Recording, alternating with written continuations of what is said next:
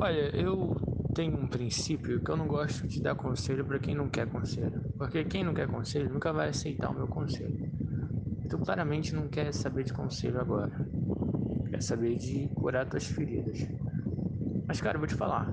Eu vou te dar um remédio. Que se tu, se tu tomar esse remédio, já, já vai melhorar muito. Sabe qual é a diferença de um maratonista para um bodybuilder? É o que ele come. Porque o, que um maratonista come é diferente do que um bodybuilder come. E ambos têm resultados diferentes. O bodybuilder fica cheio de músculo, fica musculosão. O maratonista ele fica magrinho, mas ele corre muito mais que o bodybuilder. E os dois são saudáveis. Agora, sabe qual é a diferença desses dois para uma pessoa sedentária? É o que ela come. A pessoa sedentária não consegue nem correr que nem um maratonista e nem consegue fazer exercício como um bodybuilder. E é por causa do que ele come e dos hábitos. Mas mesmo que ele passasse a ter os hábitos do maratonista ou do bodybuilder e comesse mal, ele não conseguiria ter os resultados, porque aquilo que comemos afeta diretamente nos nossos resultados físicos, porque o que a gente come é físico, então tem efeito no nosso físico. Então adivinha só. Adivinha não, adivinha é pecado. Para que você tenha efeitos emocionais no seu emocional, você tem que comer comidas emocionais, saudáveis.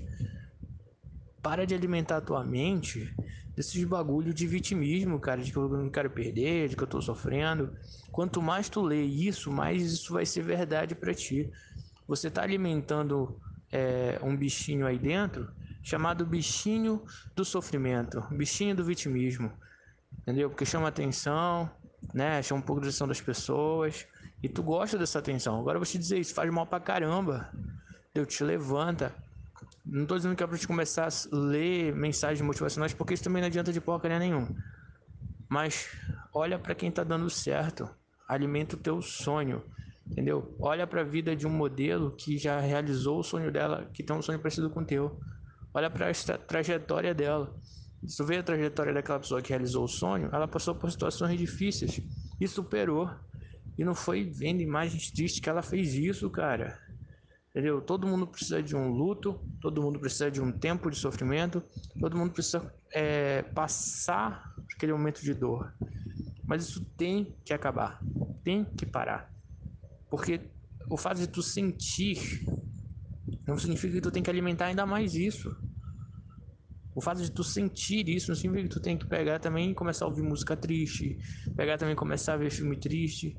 Porque se tu começar a, a comer dessas coisas, é, essa, essa vibração é, que essas coisas têm, elas entram em sintonia com a vibração que tu dentro de ti. Isso entra no teu corpo com uma facilidade tão absurda que começa a crescer dentro de você de um jeito que tu nunca mais vai conseguir controlar. E as pessoas começam a entrar em depressão, não sabe por quê. Por quê? Porque quando a sintonia in, é, interna ela tá na mesma sintonia de, de coisas externas negativas, tu deixa isso entrar em ti, cara, para tirar é difícil pra caramba. E tu não entende o que tá acontecendo. Para de alimentar essas coisas. Eu não tô criticando a tua dor. Sinta a sua dor. Supere ela. Mas não alimenta ela.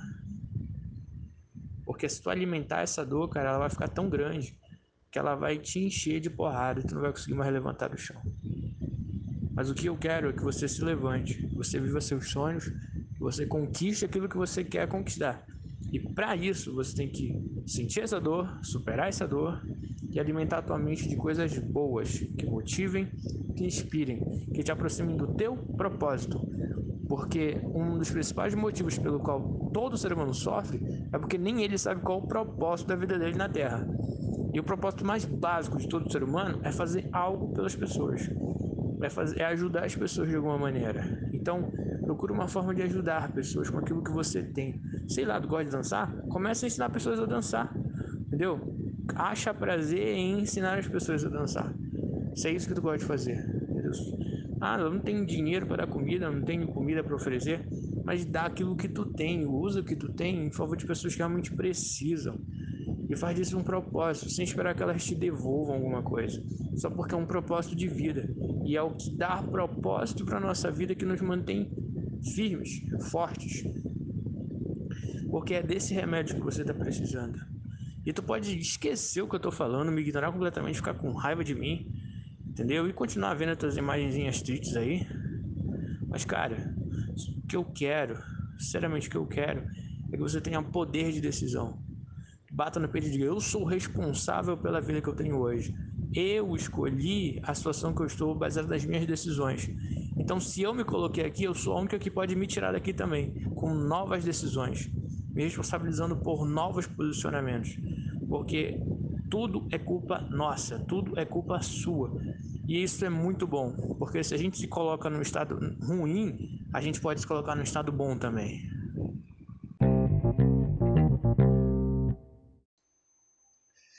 Olá, bem-vindos ao meu podcast. Tá tudo muito imaturo e não tem nem projeto, não tá no papel, simplesmente decidi fazer.